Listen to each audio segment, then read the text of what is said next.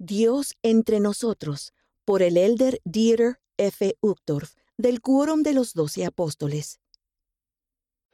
Throughout the ages, God has spoken through his servants, the prophets.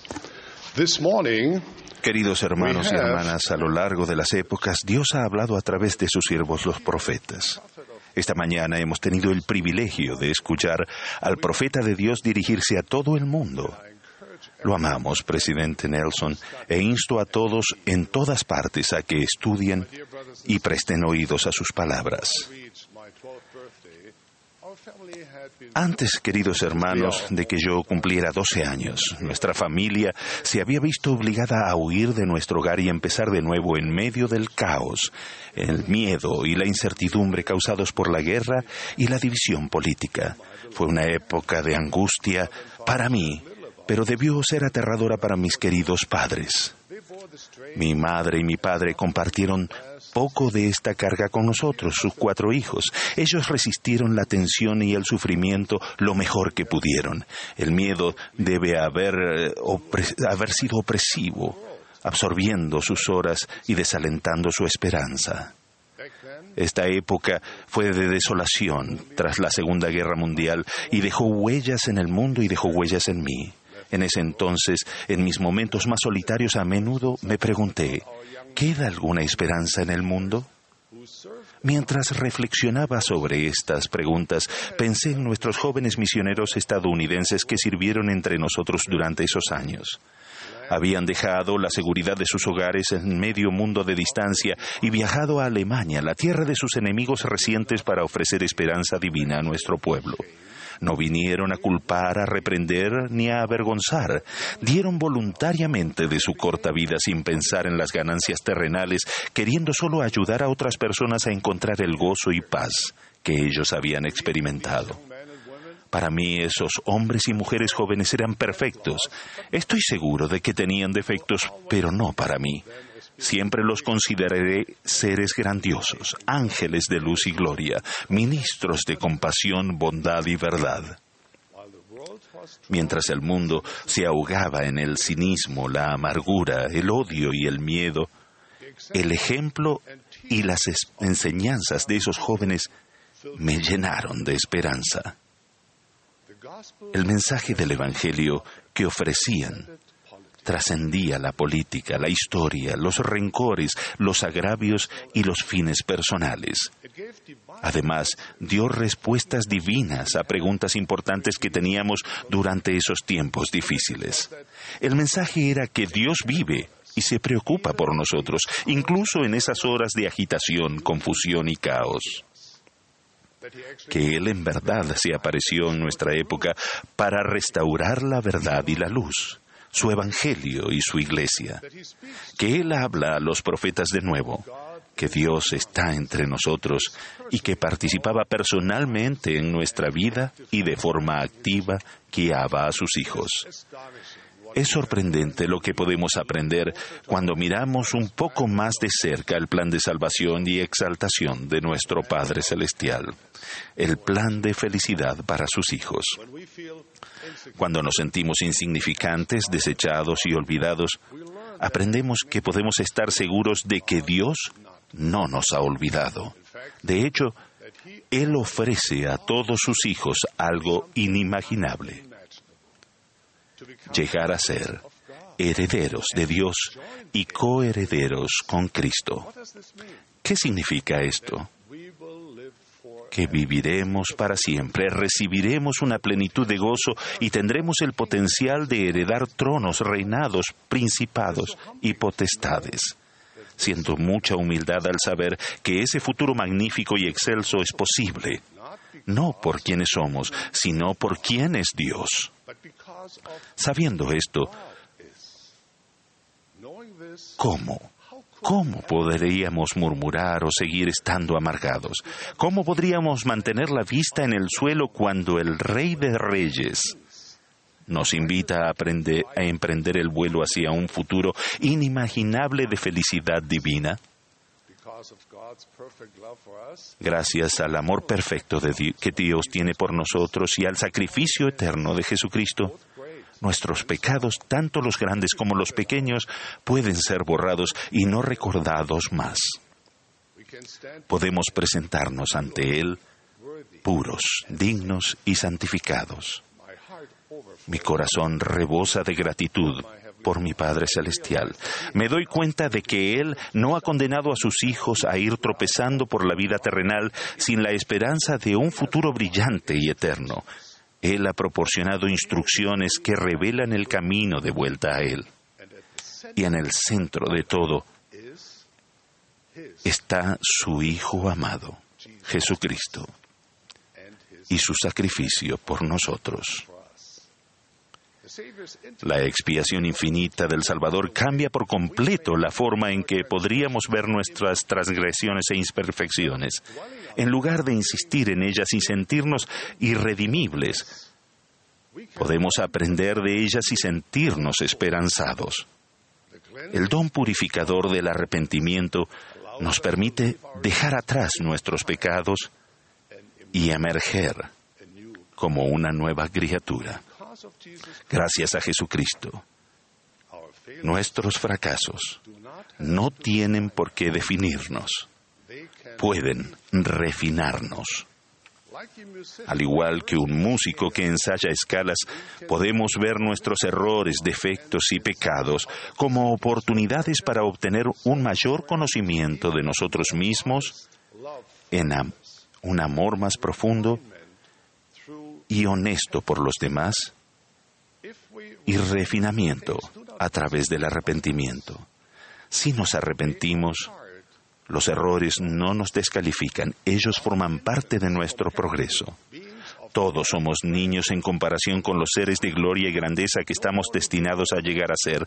Ningún ser mortal pasa de gatear a caminar y a correr sin trompiezos, golpes y magulladuras frecuentes. Así es como aprendemos si seguimos practicando diligentemente, esforzándonos siempre por guardar los mandamientos de Dios y comprometiendo nuestros esfuerzos en arrepentirnos, perseverar y poner en práctica lo que aprendemos, línea por línea, recogeremos luz en nuestra alma.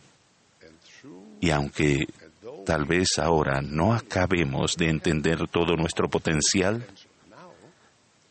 sabemos que cuando el Salvador aparezca, veremos su semblante en nosotros y le veremos tal como Él es. Qué gloriosa promesa. Sí, el mundo está en agitación y sí tenemos debilidades, pero no tenemos que inclinar la cabeza desesperados porque podemos confiar en Dios, podemos confiar en su Hijo Jesucristo y podemos aceptar el don del Espíritu para que nos guíe en este camino hacia una vida llena de gozo y felicidad divina. A menudo me he preguntado, ¿qué enseñaría y haría Jesús si estuviera hoy entre nosotros? Después de la resurrección, Jesucristo cumplió su promesa de visitar sus otras ovejas. El libro de Mormón, otro testamento de Jesucristo, habla de tal aparición en el antiguo continente americano. Tenemos ese preciado registro como testimonio tangible de la obra del Salvador. El pueblo del libro de Mormón vivía al otro lado del globo. Su historia, cultura y clima político eran muy diferentes de los del pueblo al que Jesús enseñó durante su ministerio terrenal. Sin embargo, Él les enseñó muchas de las mismas cosas que enseñó en Tierra Santa. ¿Y por qué haría eso? El Salvador siempre enseña verdades eternas las cuales se aplican a personas de cualquier edad y circunstancia. Su mensaje era y es un mensaje de esperanza, un testimonio de que Dios, nuestro Padre Celestial, no ha abandonado a sus hijos, de que Dios está entre nosotros. Hace 200 años el Salvador volvió de nuevo a la tierra junto con Dios el Padre. A José Smith se le apareció cuando él tenía 14 años y se marcó allí el comienzo de la restauración del Evangelio y de la Iglesia de Jesucristo. A partir de ese día, los cielos se abrieron y los mensajeros celestiales descendieron de las moradas de gloria inmortal y la luz y el conocimiento se derramaron desde el trono celestial.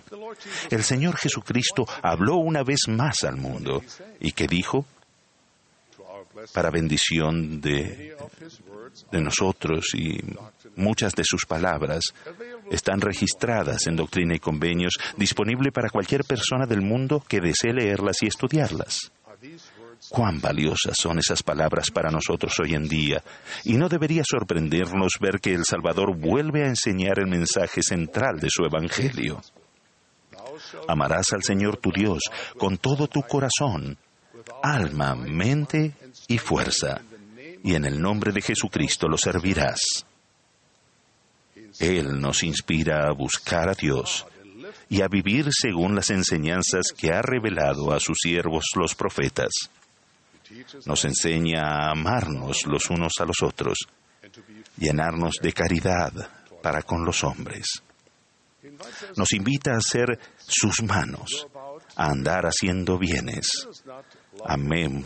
amemos no amemos de palabra ni de lengua, sino de hecho y de verdad. Nos desafía a prestar atención a su gran comisión, a amar, compartir, invitar a todos a su Evangelio y a su iglesia. Él nos manda a construir santos templos y entrar y servir en ellos. Nos enseña a convertirnos en sus discípulos y que nuestros corazones no deben luchar por el poder personal, la riqueza, la aprobación o la posición. Nos enseña a desechar las cosas de este mundo y a buscar las de uno mejor. Él nos insta a buscar el gozo, la iluminación, la paz, la verdad, la felicidad y la promesa de la inmortalidad y la vida eterna. Demos con esto un paso adelante. Supongamos que Jesús viniera hoy al barrio Rama u hogar de ustedes. ¿Cómo sería eso? Él vería directamente a su corazón y las apariencias externas perderían su importancia. Él los conocería tal como son él conocería los deseos de su corazón. A los mansos y humildes levantaría, a los enfermos curaría, a los que dudan les influiría fe y valor para creer, nos enseñaría a abrir nuestro corazón a Dios y a tender una mano a los demás. Él reconocería y honraría la honestidad, la humildad, la integridad, la fidelidad, la compasión y la caridad. Bastaría solo con mirarlo a los ojos y nunca seríamos los mismos. Seríamos cambiados para siempre, transformados por la profunda comprensión de que efectivamente Dios está entre nosotros. Miro hacia atrás con bondad al joven que fui durante mis años de adolescencia. Si pudiera volver atrás en el tiempo, lo consolaría y le diría que permaneciera en el camino correcto y que siguiera buscando. Y le pediría que invitara a Jesucristo a su vida porque Dios está entre nosotros. A ustedes, mis queridos hermanos y hermanas, mis queridos amigos, y a todos los que buscan respuestas, la verdad y la felicidad les ofrezco el mismo consejo. Sigan buscando con fe y paciencia. Pedid y recibiréis. Llamad y se os abrirá. Confíen en el Señor. En nuestra vida diaria es nuestra tarea primordial y nuestra oportunidad bendita encontrar a Dios. A medida que dejemos de lado el orgullo y nos acerquemos a su trono con un corazón quebrantado y un espíritu contrito, Él se allegará a nosotros. Y conforme procuremos seguir a Jesucristo y caminar en la senda del discipulado, línea por línea, llegará el día en que experimentaremos ese don inimaginable de recibir una plenitud de gozo. Mis queridos amigos, su Padre Celestial los ama con un amor perfecto. Él ha demostrado su amor de infinitas maneras, pero sobre todo dando a su Hijo unigénito como sacrificio y como don a sus hijos, para hacer realidad el regreso a nuestros padres celestiales.